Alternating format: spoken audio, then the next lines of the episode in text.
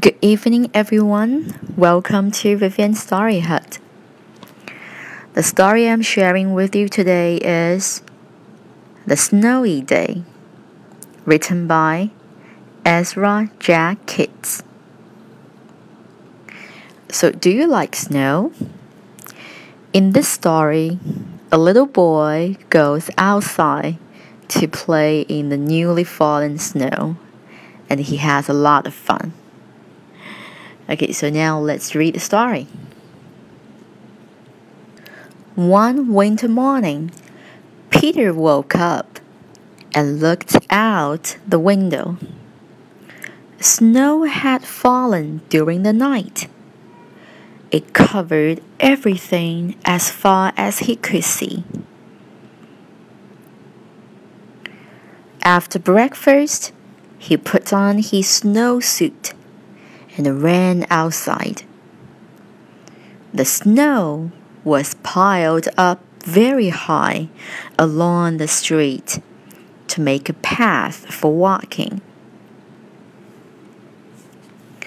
Crunch, crunch, crunch.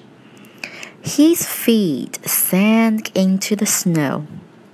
He walked with his toes pointing out like this.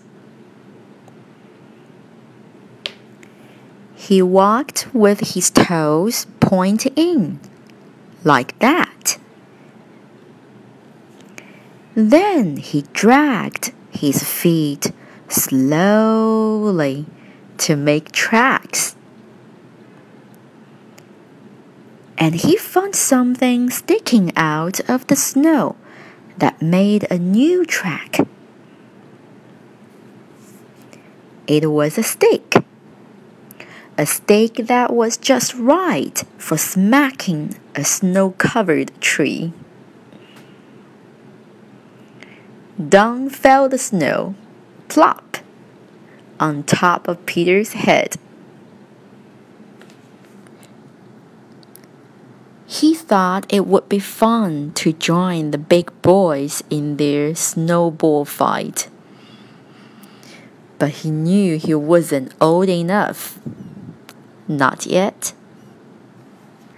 So he made a smiling snowman and he made angels.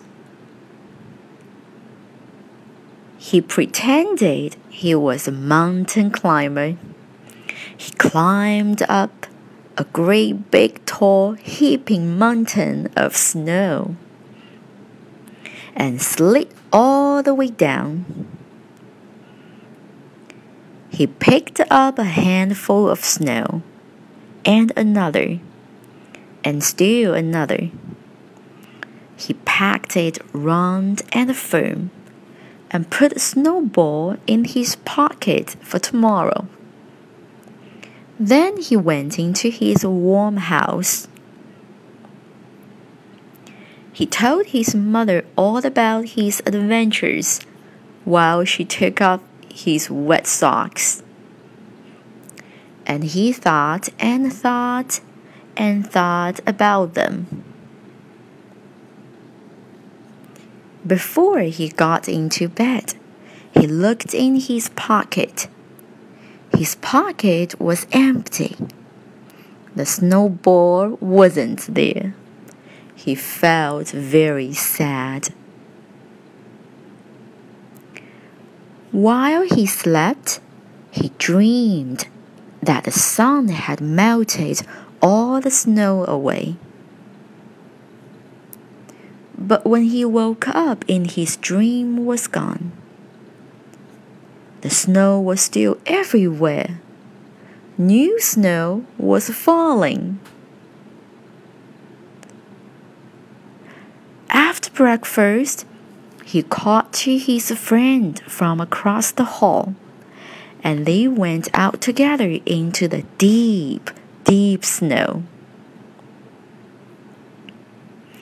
The end. Do you like the story? It's really interesting.